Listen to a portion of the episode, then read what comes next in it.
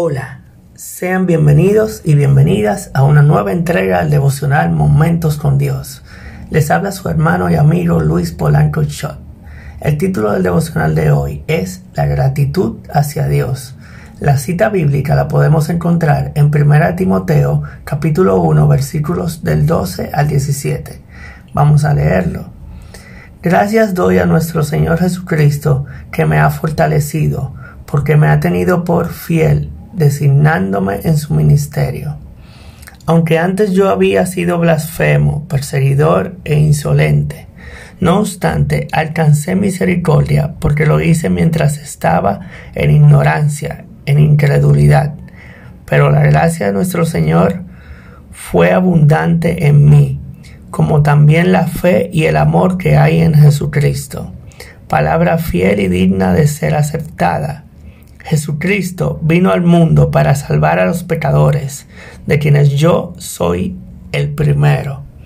Y por esto alcancé misericordia, para que Jesucristo manifestara en mí toda su paciencia, para ejemplo de los que habrían de creer en Él para vida eterna. Por tanto, el Rey de las edades, aquel que es incorruptible e invisible, al único Dios, sean la honra, y la gloria eternamente y para siempre. Amén. Después de ver esos versículos vamos a buscar algunas de las palabras, vamos a resaltar algunas de las palabras que hemos visto en los mismos y buscar citas bíblicas que nos ayuden a, poder profundizar más en el significado de ese término o de esa palabra. Por ejemplo, la palabra perseguidor, que lo, la vemos en el versículo 13 podemos encontrar en dos citas bíblicas que nos pueden ayudar a entender más ese término, a profundizar más en ese término. La primera está en Hechos 8.3, que dice, pero Saulo, que era el nombre que recibía Pablo, perseguía a la iglesia de Dios, introduciéndose en las casas y arrastrando a hombres y mujeres y los ponía en prisión. Filipenses 3:6. En cuanto a celo, perseguidor de la iglesia, en cuanto a la justicia de la ley, irreprensible. Antes de que Pablo, quien fue el apóstol que escribió esa cita bíblica que nos sirve de base en el devocional de hoy, conociera a Cristo, se hacía llamar Saulo y perseguía a la iglesia era todo lo contrario a lo que él estaba haciendo en estos momentos, que era predicar la palabra de Dios. Él perseguía a la iglesia de Dios, a la iglesia de Jesucristo. Y se hacía llamar Saulo. Su nombre original era Saulo. Entonces ahí vemos cómo Dios transforma la vida de una persona cuando se, se deja tocar por el Señor. La palabra gracia que la vemos en el versículo 14. Podemos buscar en Romanos 5, versículo 20 que dice, porque la entrada de la ley provocó que abundara el pecado, pero donde abundó el pecado, sobreabundó la gracia. Cuando llegó la ley, es que el hombre sabe si pecó, porque ve su, su error, su falta de la ley.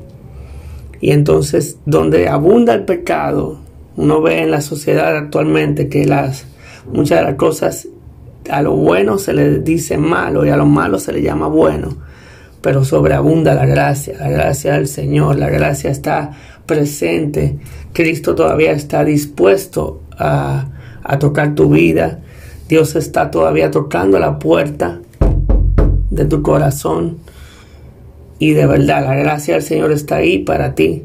Solo tienes que abrirle la puerta de tu vida, de tu corazón y Él entrará.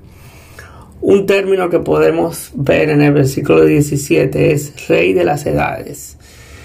Y una cita que nos puede ayudar a entender más es en Apocalipsis capítulo 15 versículo 3 dice, y cantaban el cántico de Moisés, siervo de Dios, y el cántico del Cordero, diciendo, grandes y maravillosas son tus obras, oh Jehová Dios el Todopoderoso, justo y verdaderos son tus caminos, oh Rey de las edades.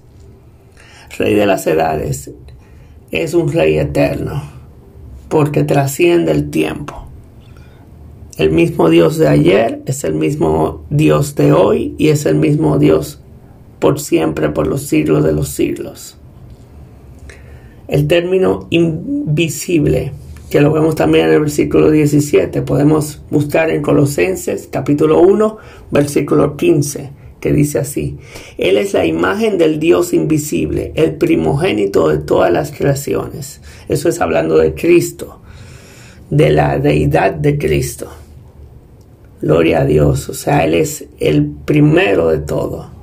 Por Él, de Él y para Él son todas las cosas. Aleluya. Otro término, otra frase que podemos encontrar en el versículo 17 es cuando dice al único Dios. Podemos buscar dos citas para entender más esta, este nombre que recibe Dios. Está en Juan 5:44. ¿Cómo pueden creer cuando reciben alabanzas unos de otros y no buscan la alabanza que procede del único Dios?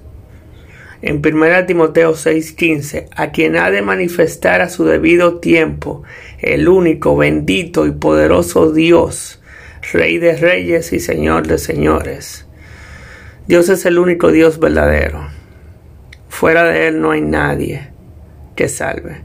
Él es el único que salva, el único que sana y el único que entregó todo lo que tenía, que es a su único Hijo, para que todo aquel que en Él crea no se pierda, mas tenga vida eterna. Es tiempo y momento de que busquemos de Dios. Es tiempo y momento de que nos arrepintamos y entreguemos nuestra vida por completo a Cristo Jesús.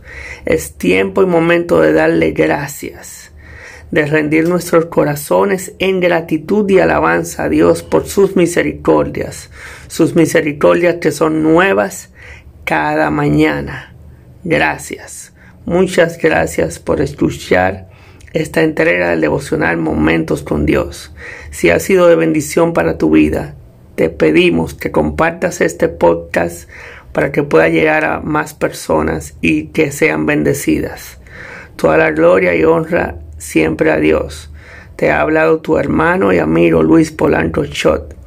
Nos vemos en una próxima entrega. Muchas gracias.